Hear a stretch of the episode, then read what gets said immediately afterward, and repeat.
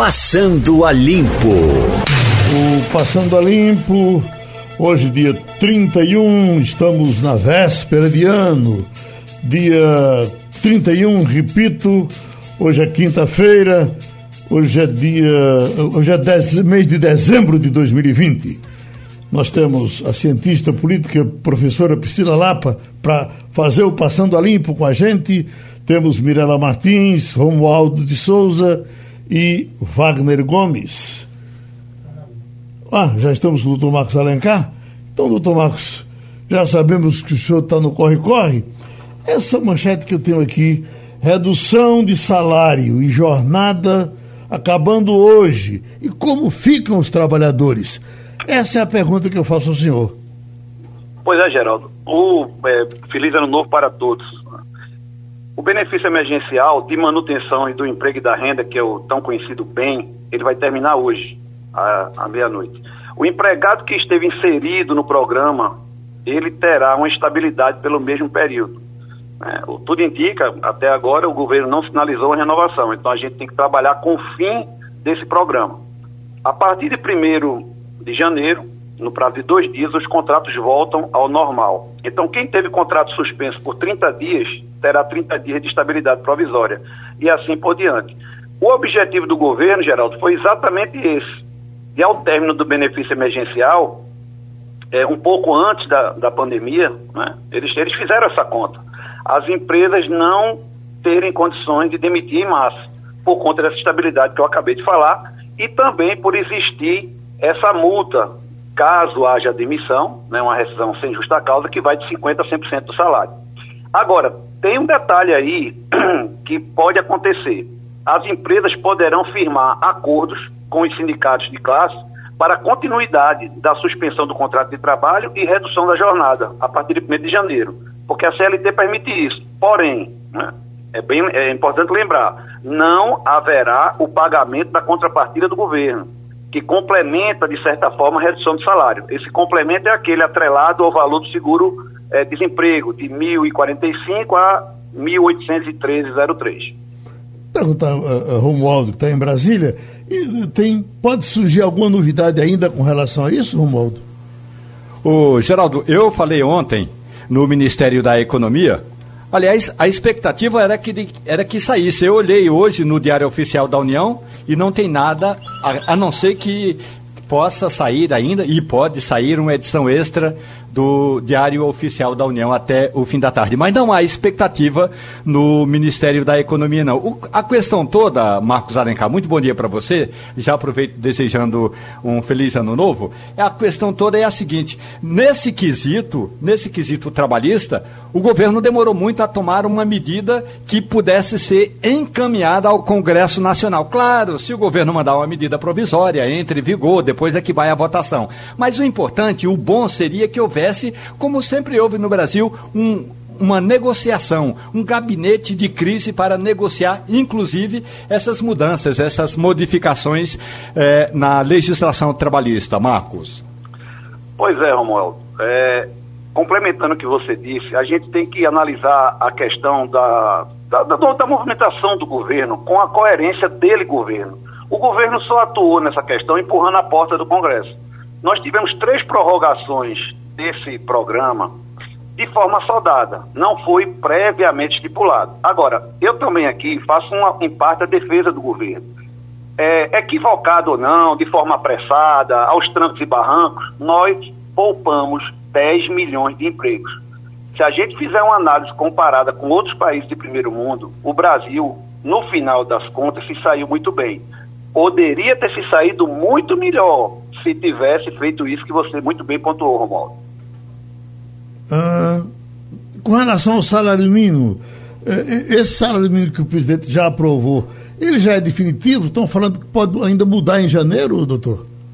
Veja bem, no salário mínimo, né? Uhum. R$ 1.100 agora, importante falar que não há ganho real, né? Por quê? Porque cada um real que cresce o salário mínimo tem um impacto gigantesco. O impacto vai ser de mais de 4 bi porque o governo está considerando o INPC de 5,22%.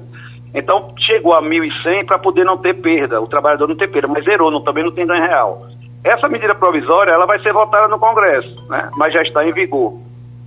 O salário mínimo, é, Geraldo, tem um impacto, para vocês entenderem a dimensão disso, isso deveria ser fixado com muita antecedência, em 49 milhões de empregados. E desde 2020 que não há ganho real. Então, é, é isso. O que houve aí foi um repasse do índice da inflação com o objetivo de zerar as perdas. Pode ser que tenha um ganho real? Eu acho muito difícil, porque as contas do governo já não estão fechando. E na hora que aumenta o salário mínimo, aumenta toda aquela questão previdenciária em, em, em suma. Uhum. Agora, doutora Priscila, uh, para uh, uh, botar os pingos nos is com relação à questão do governo, é, como disse o doutor Marcos, essa decisão com relação aos trabalhadores, seja de que forma tenha chegado, foi uma decisão boa, considerada boa. Todo mundo considerou. Da mesma forma que a, a, a ajuda emergencial também foi importantíssima. E a preocupação com a ajuda emergencial não está sendo só dos que recebem, não. Está sendo muito grande do pessoal da economia, dos que vendem, eh, dos, dos, do, eh, dos que vendem alimento, eh, de todas as formas. Concorda? Concordo, Geraldo. Bom dia a todos. Né? E eu acho que o doutor Marcos pontuou uma coisa muito importante, que o que faltou, talvez, ao governo federal foi uma coordenação de crise, né? foi centralizar em alguma das figuras políticas, e principalmente pelo comando do presidente Jair Bolsonaro, para conectar todas essas coisas para que elas tenham um mínimo de planejamento e que porque política pública se faz com começo, meio e fim. Né? Política pública ela precisa ter uma agenda clara, ela precisa ter resultados que se quer alcançar, ela precisa ter como medir os resultados se eles foram alcançados ou não, porque senão não é política pública, senão você tem apenas iniciativas soltas, que foi mais ou menos o que acabou acontecendo. E, obviamente, importantíssimas, muitas funcionaram, em alguma medida poderiam ser aperfeiçoadas, e eu acho que tudo que a gente passou em 2020 escancarou de forma muito evidente a nossa fragilidade enquanto, não apenas do governo Bolsonaro, mas institucionalmente falando do Brasil como um todo, a nossa fragilidade de fazer política pública de forma mais consistente. A gente não tem cadastros consistentes, a gente viu todo o problema do auxílio emergencial vinculado ao Cade Único, que tinha um monte de informação inconsistente e o pior, não tinha nada que pudesse substituir, não tinha nada mais consistente para botar no lugar. E aí agora a gente vê até hoje o governo correndo atrás de reaver ganhos de quem, de quem ganhou o auxílio e não deveria, não era público preferencial dessa política. A mesma coisa foi em relação à ajuda, né, aos financiamentos para micro e pequena empresa que também acabou não chegando com a eficiência que deveria chegar. Para alguns fez toda a diferença, mas poderia ter sido otimizado. Então, eu acho que o que falta, primeiro, é um reconhecimento da dimensão da crise. Isso a gente já, já sabe que o governo federal tem essa dificuldade de colocar a crise. Ele tende a querer que tudo passe como um vento e que as coisas aconteçam por milagre, que não vão acontecer. E ele acaba desperdiçando, inclusive, os esforços que ele mesmo faz para ajudar a resolver os efeitos da pandemia. Né? Então a gente vê realmente é uma fragilidade de, de claro, qualquer governo que foi pego por uma pandemia, né? Isso a gente está falando dos países mais desenvolvidos e dos menos desenvolvidos, não tinha planejamento que desse conta de uma situação como a gente viveu em 2020. Agora, que escancarou o quanto nós somos frágeis e a indisposição do governo federal de reconhecer essa dimensão, de não constituir claramente um gabinete de crise e comandar, né, essa questão federativa isso ficou também muito, muito evidente e isso fragiliza os próprios ganhos que o governo conseguiu ter e evitar perdas piores, né, como, por exemplo, o doutor Marcos falou em relação ao emprego e esse amortecimento da economia pelo auxílio emergencial. Pronto, a gente agradece a participação do doutor Marcos Alencar. Agora tem o cientista Antônio Carlos Pavão, inclusive diretor do Espaço Ciência, aqui pertinho da gente. É, professor Pavão, voltamos a tratar de raios por conta do verão, das chuvas desse período, mais propensas a trazer raios. Escute, por gentileza, essa reportagem. O calor e a umidade, características do verão brasileiro, favorecem a incidência de descargas elétricas, também conhecidas como raios. Por isso, é nesta época do ano que o número de mortes causadas por eles aumenta e o Brasil é líder mundial em registro de raios. De acordo com o Instituto Nacional de Pesquisas Espaciais, o INPE, cerca de 78 milhões de raios caem todos os anos no nosso país. e a cada 50 mortes no mundo causadas pelo fenômeno, uma ocorre no Brasil. Ainda segundo dados do INPE, entre 2000 e 2019, ao menos 2.194 pessoas foram mortas por descargas atmosféricas, uma média, portanto, de 110 casos por ano no período em questão. Entre as principais circunstâncias das fatalidades, os maiores percentuais são aqueles associados a atividades do agronegócio, 26 em cada 100 ocorrências. 21% das mortes envolvendo raios entre os anos de 2000 e 2019 ocorreram dentro de casa. As vítimas estavam, por exemplo, ao telefone ou próximas a janelas e portas. Mortes na água ou próximo à água, em ambientes como praia, piscina e cachoeira, entre outros, somaram 9% dos casos no período, mesmo percentual das mortes registradas em caso de pessoas atingidas embaixo de árvores. A regra básica para se proteger desse tipo de fatalidade é evitar lugares abertos como praias e campos de futebol em caso de tempestade com raios. Assim que a chuva começar, o recomendado é procurar abrigo sob alguma edificação, prédio ou casa, por exemplo. Outra opção é, se estiver dentro de um carro, permanecer nele sem encostar nas partes metálicas. Não fique perto de aparelhos elétricos, como telefone com fio ou celular conectado ao carregador, e nem se abrigue ou fique próximo de árvores. Nós temos professor Pavão uh, Priscila Lapa, Mirela Martins, Romualdo de Souza e Wagner Gomes. Vamos conversar. Eu até quero chamar a atenção da nossa bancada que o professor Pavão se tornou o nome internacionalmente conhecido através de um estudo que ele fez sobre raios em avião. O raio, o raio bola, não é isso, professor? É, raio bola, é isso. Uhum. Exatamente. Terminou aquele estudo? Já terminou aquele estudo, professor?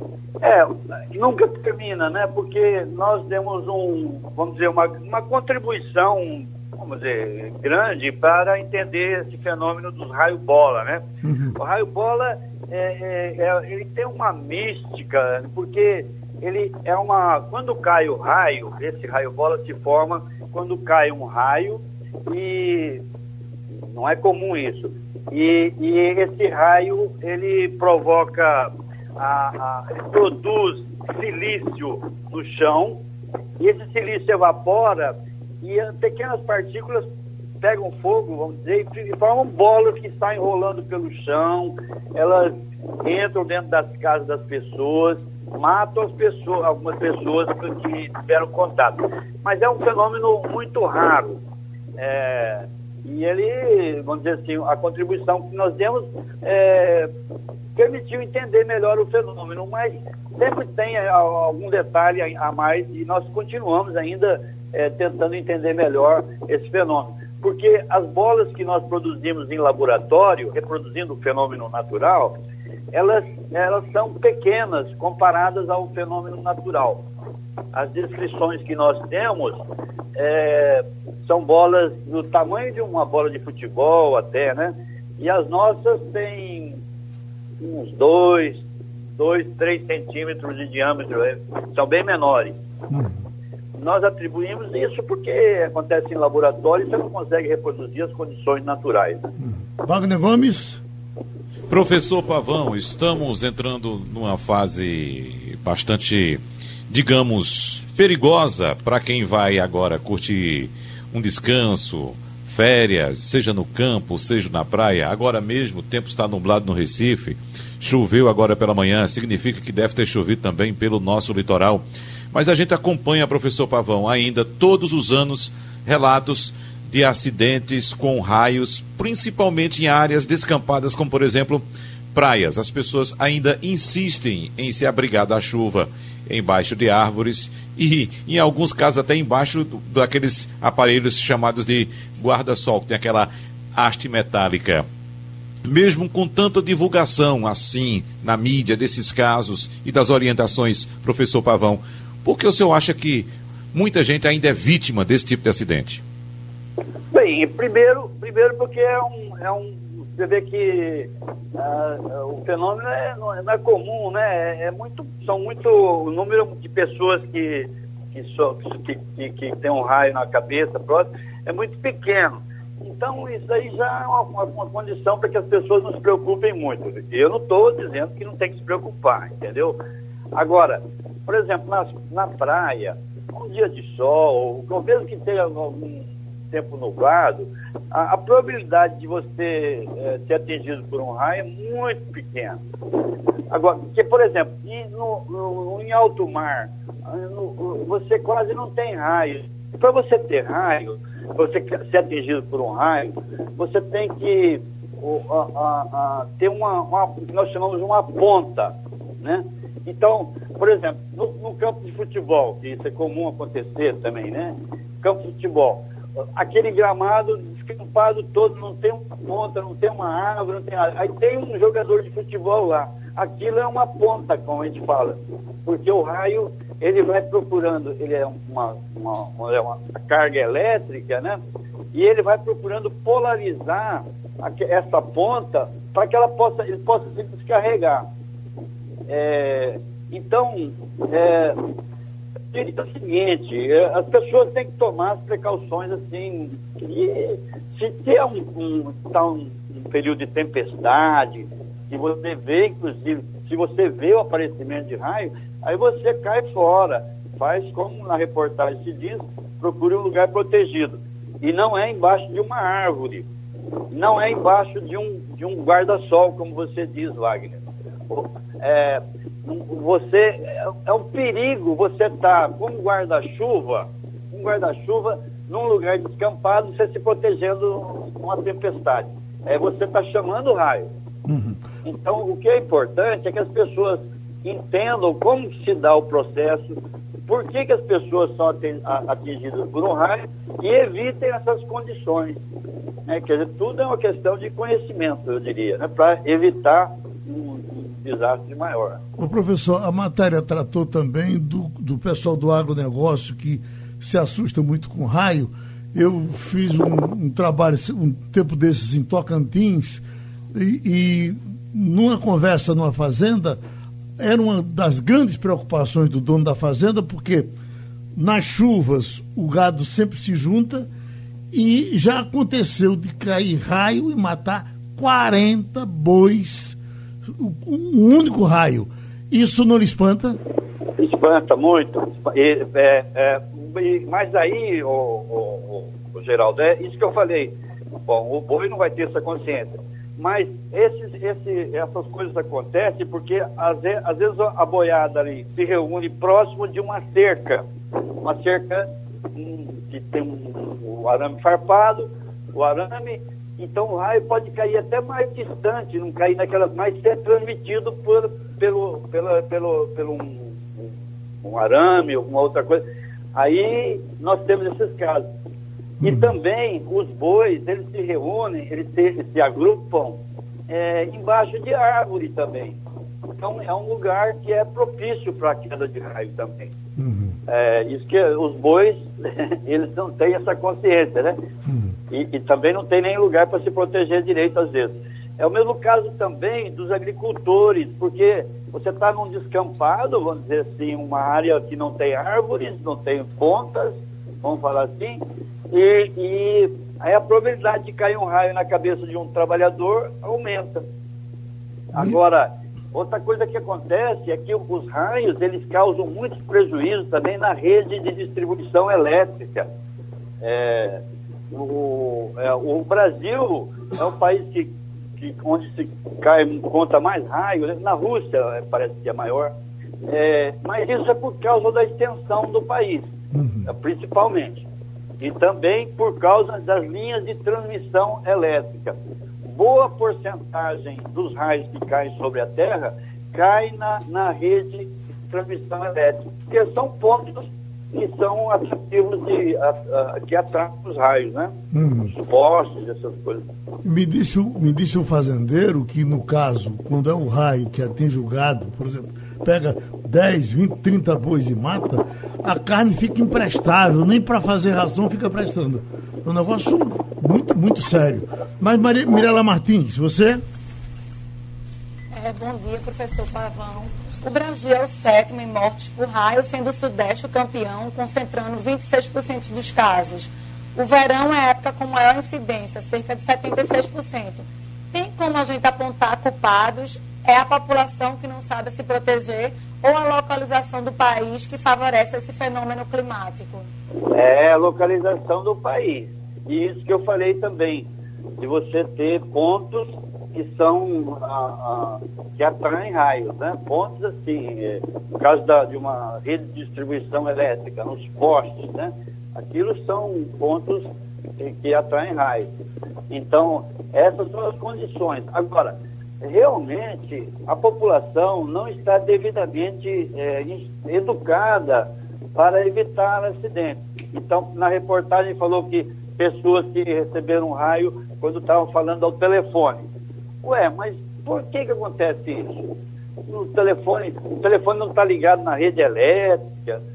Sim, acontece o seguinte, quando cai o raio, digamos, numa casa, por alguma razão, ela vai, a, a, a corrente elétrica vai percorrer o, os, os, fios elétricos. E, e no caso do telefone, telefone fixo, estou falando, no caso do telefone, a, o, o, raio quando cai, ele eletriza toda a casa e induz eletricidade, corrente elétrica intensa na, na rede do, da, de ligação do telefone.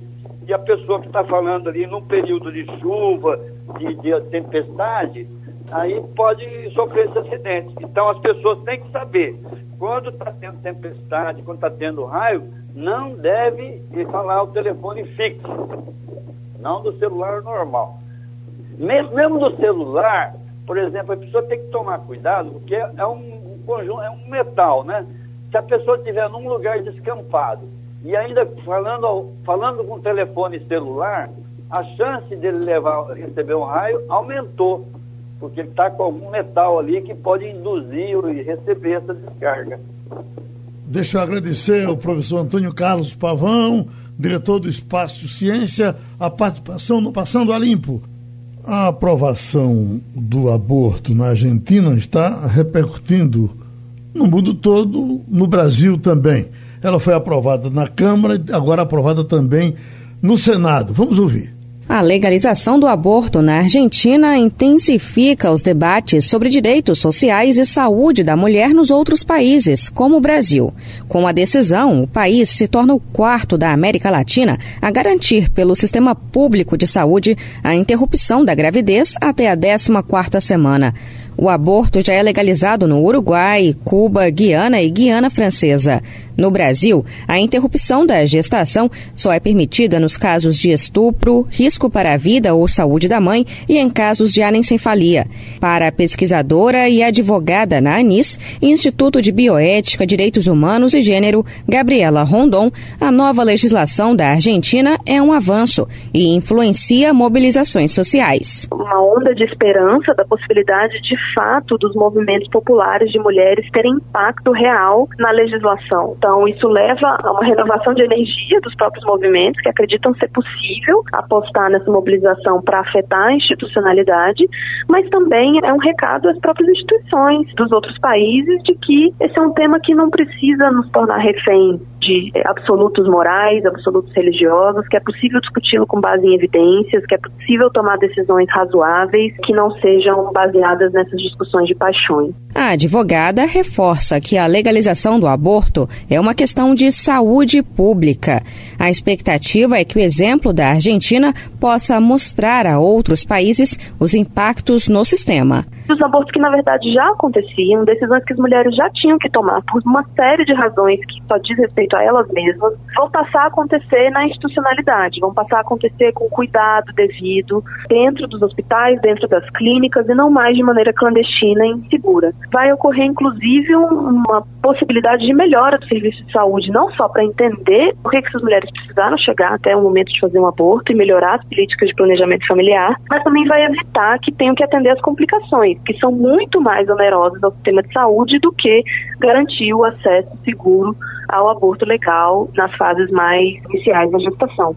Segundo estimativas do Ministério da Saúde, um milhão de abortos são induzidos no Brasil por ano. Em 25% dos casos, as mulheres precisam ser hospitalizadas. 15 mil delas têm complicações e 5 mil internações de gravidade. O Ministério estima que o aborto é a quinta causa de morte materna no país. Mirela Martins, tem gente admitindo que se isso foi autorizado aqui juntinho na Argentina, pode eh, virar uma espécie de mercado das mulheres que necessitarem desse serviço e que, com as dificuldades aqui do Brasil, que elas procurem esse serviço na Argentina. Você acha que chega a isso? É, foi um questionamento que houve, inclusive, é, com a secretária da Saúde falando sobre esse assunto, porque foi autorizado as, é, estrangeiros que moram lá, mas não se falou sobre as pessoas, digamos, os brasileiros, uruguaios ou qualquer outra pessoa que queira ir interromper a gravidez até a 14 semana na Argentina. Geraldo, é um assunto muito delicado, mas que a gente tem que separar a razão da emoção nesse caso. É, o aborto é, é uma realidade, né? A gente sabe que milhares de mulheres morrem no mundo, é, principalmente em países que não há essa legalização, por atitudes, por tentativas em casa, ou por a procurou no Google, ou compra de medicamentos. Então, isso é a realidade, né? Isso que chega também a lotar o nosso sistema público de saúde, que já é muito precário. Então, é uma pauta que a gente tem que colocar na mesa, tem que discutir e tem que, como eu falei, separar a razão da emoção e também a igreja. Doutora Priscila Lapa, isso vai estimular novamente essa discussão aqui no Brasil? Eu acredito que sim, Geraldo. Eu acho que a gente viveu em 2018 com muita clareza uma percepção de uma volta de uma onda conservadora no Brasil. Né? A gente viu que boa parte da população brasileira tem valores ainda muito mais no campo conservador do que no campo progressista.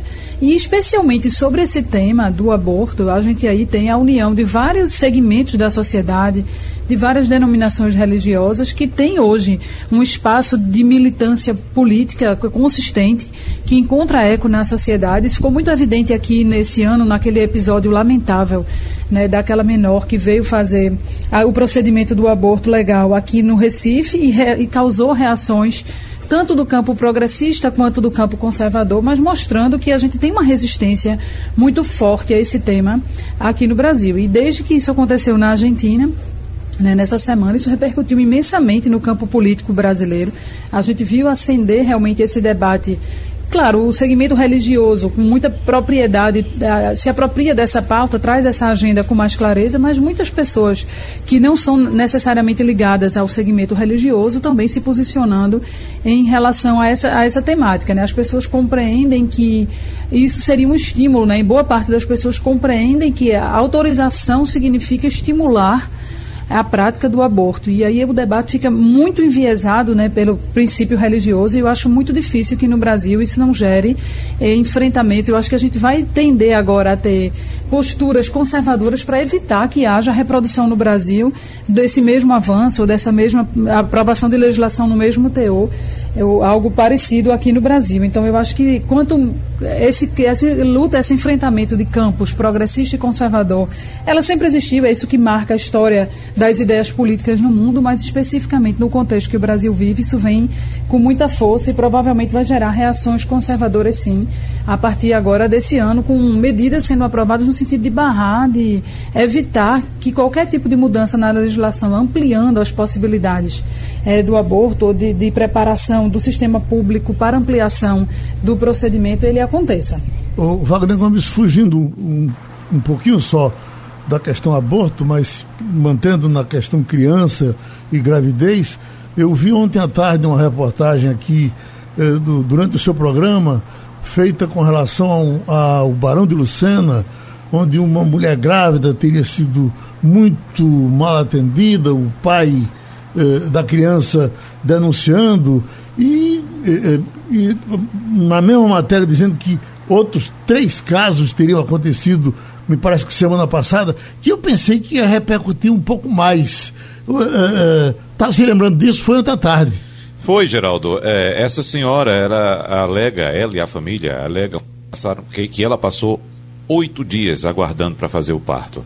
E, e, e, que a criança, infelizmente, veio a óbito. Enfim, foi feita a denúncia, está sendo investigado, mas, Geraldo, é, o, o, que é importante anotar é que, por exemplo, países que é, já, já tomaram essa atitude que a Argentina tomou, como, por exemplo, o Uruguai e, e o México, que descriminalizaram o aborto, viram cair a quantidade de abortos realizados e de mortes de, de mulheres que submeteram à interrupção da gravidez de qualquer forma. É verdade. E, o... Em Portugal, Wagner, inclusive, foi exatamente o que aconteceu. Quer dizer... Exato. Exatamente. Por quê? Porque o que o governo brasileiro e os conservadores não conseguem enxergar é que o aborto é realizado no Brasil hoje de maneira clandestina. O que a Argentina está fazendo não é chamando as mulheres para abortar, não. É oferecendo às mulheres condições adequadas para a realização do aborto. Porque, caso contrário, elas continuam realizando o aborto de maneira clandestina. Entendeu? Então é preciso que esse tema seja enfrentado, como disse a professora Priscila, mas acontece que há um bloqueio por parte de parlamentares conservadores e religiosos do Congresso Nacional que não enxergam isso. E Romualdo de Souza, em Brasília? Ô Geraldo, eu queria dar uma informação em primeira mão e depois eu comento essa situação do aborto. Em primeira mão, é que acaba de sair uma sentença do presidente do Tribunal Superior Eleitoral.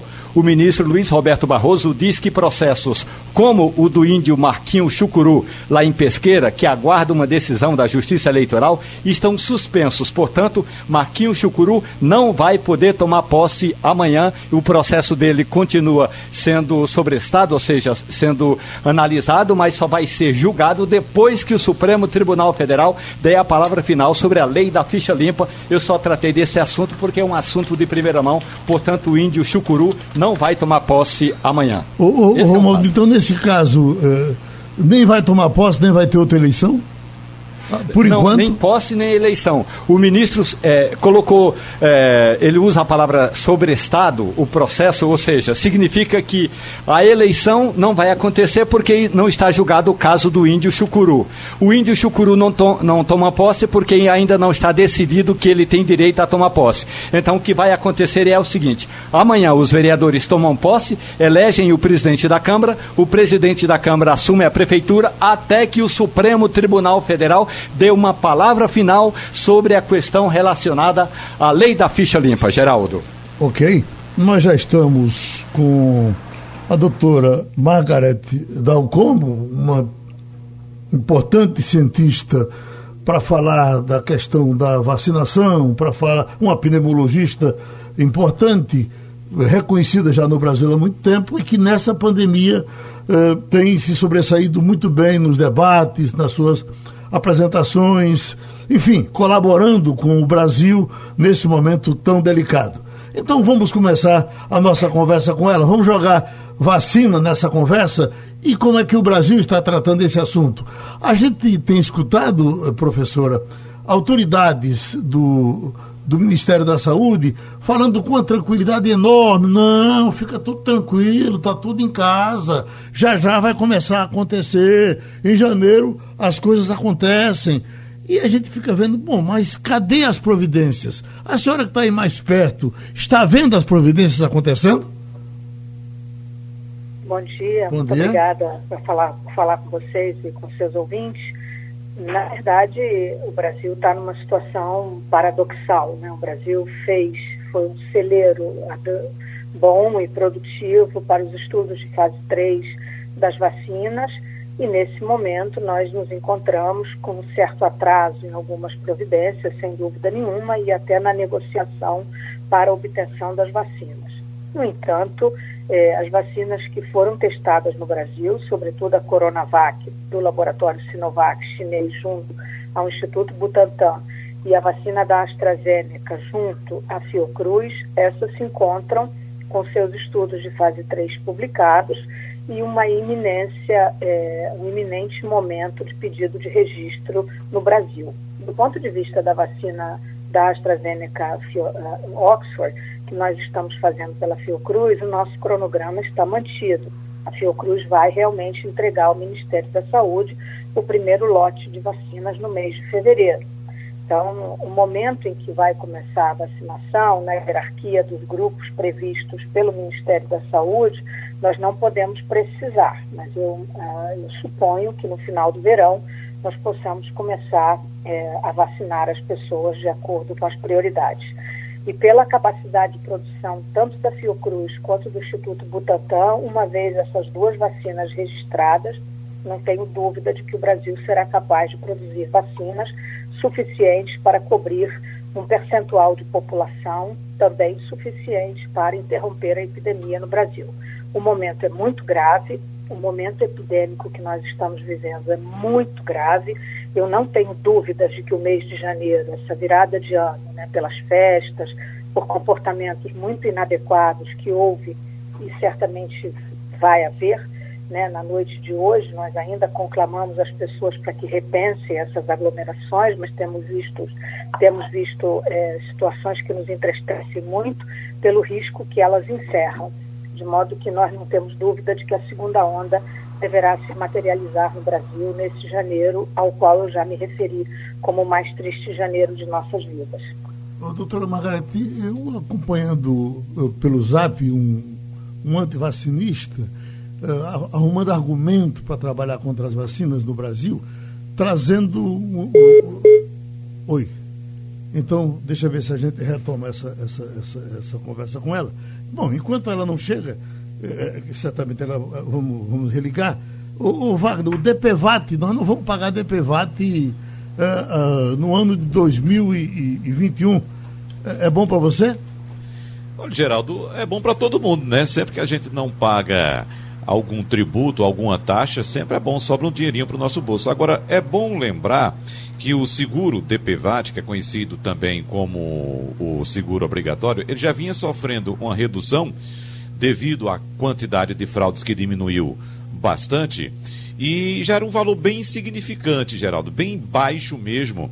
Agora, é, com essa redução, claro que a situação fica um pouco melhor. Existe a possibilidade de não pagar o seguro DPVAT em 2021. O que é que se diz? Veja só, os proprietários Eu não tô, terão. Doutora Oi. Margarete já voltou, tá certo? Voltou? Então tá certo. Pronto. Viu, doutora Margarete? É, é, então esse antivacinista, fazendo uma coisa até, um comentário arrumadinho e tal, trazendo como exemplo que o Reino Unido foi quem primeiro começou a vacinar e a situação lá continua precária. Eu só quero lhe perguntar, a partir de que momento se espera que a vacinação comece a dar resultado?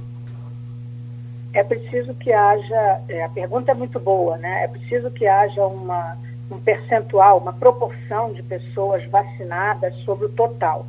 Nós conseguiremos interceptar a cadeia de transmissão da epidemia quando nós tivermos alcançado não apenas os grupos de prioridade, mas um percentual de população equivalente a 50%, 60% da população. Então, não tenho dúvidas de que num país como o Brasil, nós precisaremos vacinar aproximadamente 100 milhões de pessoas para que nós tenhamos alguma, eh, digamos, tranquilidade de que nós realmente interceptamos a epidemia, controlamos a transmissão, o número de doenças e lembrando que essas vacinas, elas têm um impacto muito importante é, no sentido de prevenirem as doenças e, sobretudo, os casos graves e as mortes.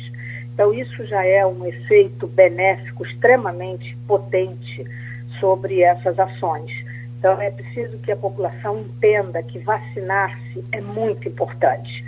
Qual vacina? Né? Isso é uma pergunta que sempre nos fazem. Todas, todas as vacinas serão boas, todas as vacinas são seguras e todas as vacinas são eficazes. Foram testadas com todo o rigor necessário, nenhuma etapa foi pulada nesse processo, apenas né, nós temos muito, digamos, como pesquisadores, nós nos sentimos muito contentes de poder fazer essa afirmação. Nunca o ser humano produziu tanto em tão pouco tempo, né, em prol do bem comum da humanidade de modo que é preciso que a população confie no que nós estamos dizendo. As vacinas todas foram testadas e o resultado a longo prazo será pela observação das pessoas vacinadas. Mas nós só vamos conseguir realmente controlar a epidemia quando tivermos uma proporção importante da população vacinada. Romualdo de Souza, em Brasília. Professora Margarete Dalcomo, muito bom dia para a senhora. Eu moro aqui em Brasília, mas tenho parentes que moram no Nordeste e amigos que moram no sul do país. Imaginemos que durante o processo de vacinação, aqui em Brasília, hipoteticamente eu seja vacinado pela Pfizer. E a segunda dose, se eu estiver numa região que não tem a Pfizer, eu posso a primeira dose tomar uma vacina e a segunda outra vacina? Não é recomendado. O recomendado é que é, o senhor tome as duas doses da mesma vacina, né, para que nós, nós tenhamos controle do que foi usado. O senhor vai receber na sua carteirinha de vacinação, no seu cartãozinho dizendo que o senhor tomou a dose X da vacina X e a segunda dose deve ser da mesma vacina. É o desejável, é o recomendável. Pode haver algum atraso, o senhor pode atrasar alguns dias em relação ao dia marcado, mas o desejável é que o senhor tome as duas doses do mesmo imunizante. O que não quer dizer que não haverá estudos, haverá estudos sim, por exemplo, a vacina da AstraZeneca ela começou um estudo agora testando com a vacina da Sputnik russa. Por que razão? Isso tem uma lógica biológica. Elas são do mesmo modelo vacinal. Ambas são com adenovírus. A vacina da AstraZeneca, da, da Pfizer, desculpa, é uma vacina de RNA mensageiro, de modo que o ideal seja que o senhor receba os dois imunizantes no mesmo modelo vacinal. Os contra-vacina, doutora Margarete, valorizaram muito dois, eh, duas pessoas que tiveram problemas alérgicos na Inglaterra e eh, de ontem para hoje começou a repercutir uma pessoa que teria aparecido com a, a, o coronavírus depois de ser vacinada. Eu queria que a senhora falasse desses dois detalhes, até que ponto... Olha, eu, eu falo, falo com toda tranquilidade. Eu considero os movimentos anti-vacina marginais e criminosos. É assim que eu me refiro a eles. Né? Eu considero que não vacinar um idoso ou uma criança com qualquer vacina, eu considero um ato absolutamente, do ponto de vista de direitos humanos, uma violação, sem dúvida nenhuma, considerando que as vacinas foram o grande modificador de nossas vidas no século XX. Uhum. Né? O que impede uma criança hoje de morrer de uma doença simples como difteria ou sarampo são as vacinas, não há dúvida nenhuma. Para as viroses respiratórias, como a Covid-19, a grande solução, igualmente, são as vacinas. Nós não estamos apostando em tratamentos ou em remédios, porque nós sabemos, a exemplo de outras, que uma virose aguda, a melhor solução para ela são as vacinas. De modo que eu considero esses movimentos que, felizmente, não prosperam tanto no Brasil, absolutamente é, fora de qualquer propósito. Quanto a efeitos colaterais, eu lhes diria de maneira também muito à vontade, porque nós temos recebido muito feedback das pessoas que têm sido vacinadas, colegas e familiares em outros países, e eu diria que os efeitos colaterais são felicidade, alívio, grande contentamento nos núcleos familiares pelo fato das pessoas estarem sendo vacinadas. Reações alérgicas são facilmente controláveis. Qualquer vacina pode, com raras situações, provocar uma reação alérgica. Não houve nenhum choque anafilático, não houve nenhum efeito adverso grave, de modo que usar esses argumentos me parece um argumento realmente obscurantista e fora de qualquer propósito. Mirela Martins. Bom doutora Margarete. Em entrevista ao Jornal Globo, a senhora falou que precisa fechar novamente igrejas, templos e espaços de festa já que voltamos a números superlativos relacionados à pandemia do coronavírus no país. Qual seria o melhor planejamento para este verão para evitarmos um genocídio aqui no Brasil? E com números tão altos e perenes, estamos perto da imunidade de rebanho? Não, a imunidade de rebanho é um termo que é usado, enfim, certamente com boas intenções, por muitas pessoas, mas ele é usado de maneira equívoca. Imunidade de rebanho é um termo relacionado à vacina. Nós só falamos esse termo quando nós temos um determinada, uma determinada proporção de pessoas que estejam cobertas pela vacinação. Então, por exemplo, como eu disse, né, se nós alcançarmos 50%, 60% da população brasileira vacinada, nós poderemos alcançar uma imunidade de rebanho. Imunidade de rebanho, portanto, é um termo relacionado à vacinologia e não a outra situação. Então, assim, para ficar claro isso, né? Porque o termo é usado assim, por todo mundo, para qualquer coisa. Então, é, é, essa é a situação. Nós não estamos absolutamente perto disso, ao contrário, estamos longe. Né? O Brasil tem muita gente, uma distribuição heterogênea que a epidemia teve no país, de modo que uh, os mecanismos e a, a, toda a logística de vacinação ela é fundamental nesse momento no Brasil. Professora Priscila Lapa. Doutora Margarete, bom dia.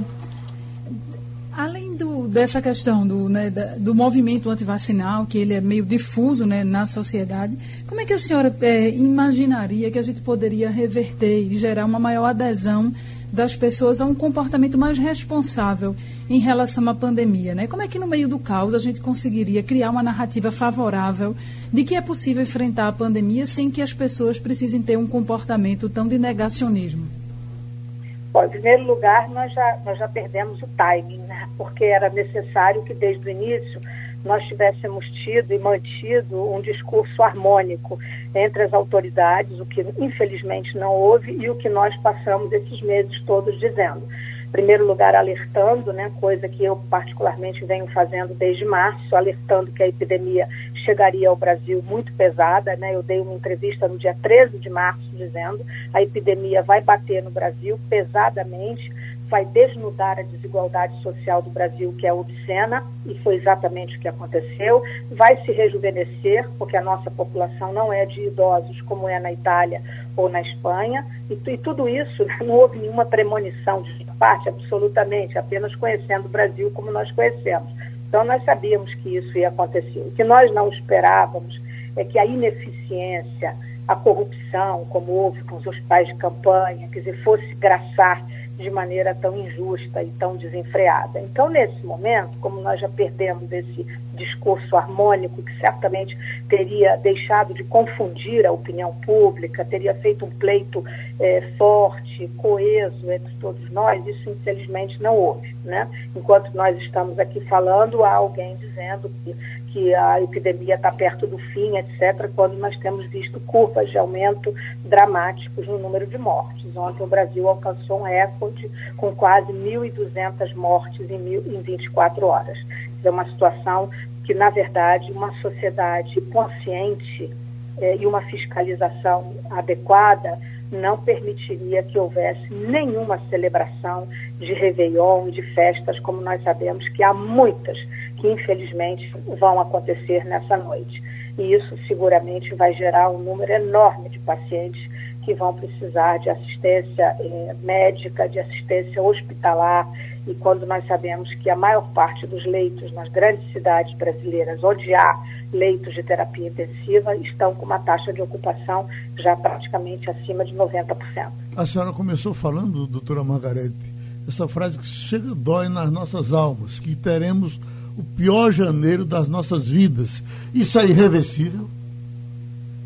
Olha, eu não sou, a gente não fala como pitoniza, né? Nós falamos como, como quem conhece o Brasil e pelos dados que estão aí, né? Quando eu acabo de lhes dizer que nós tivemos um aumento na média móvel e que nós tivemos um aumento do número de óbitos, isso significa que esses 10 a 15% de casos graves que ocorrem, né? Ontem houve mais de 50 mil casos notificados de Covid-19 em um único dia e 1.200 mortes aproximadamente. Isso é uma coisa absolutamente alucinante do ponto de vista do crescimento. Então, nada indica que se não houver um comportamento social é, sereno e uma fiscalização muito adequada da parte das, das cidades, e nós entendemos, porque isso me é muito frequentemente perguntado, nós entendemos que está todo mundo cansado, né? mas, enfim, nós também estamos. Nós também fizemos natais pequenos nas nossas famílias, com cinco, seis pessoas.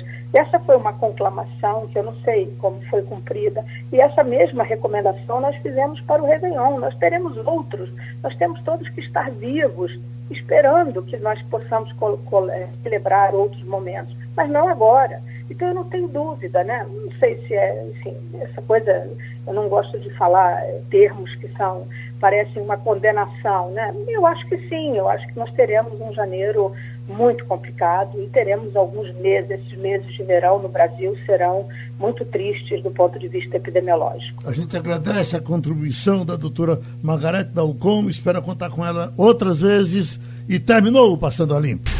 Passando a Limpo.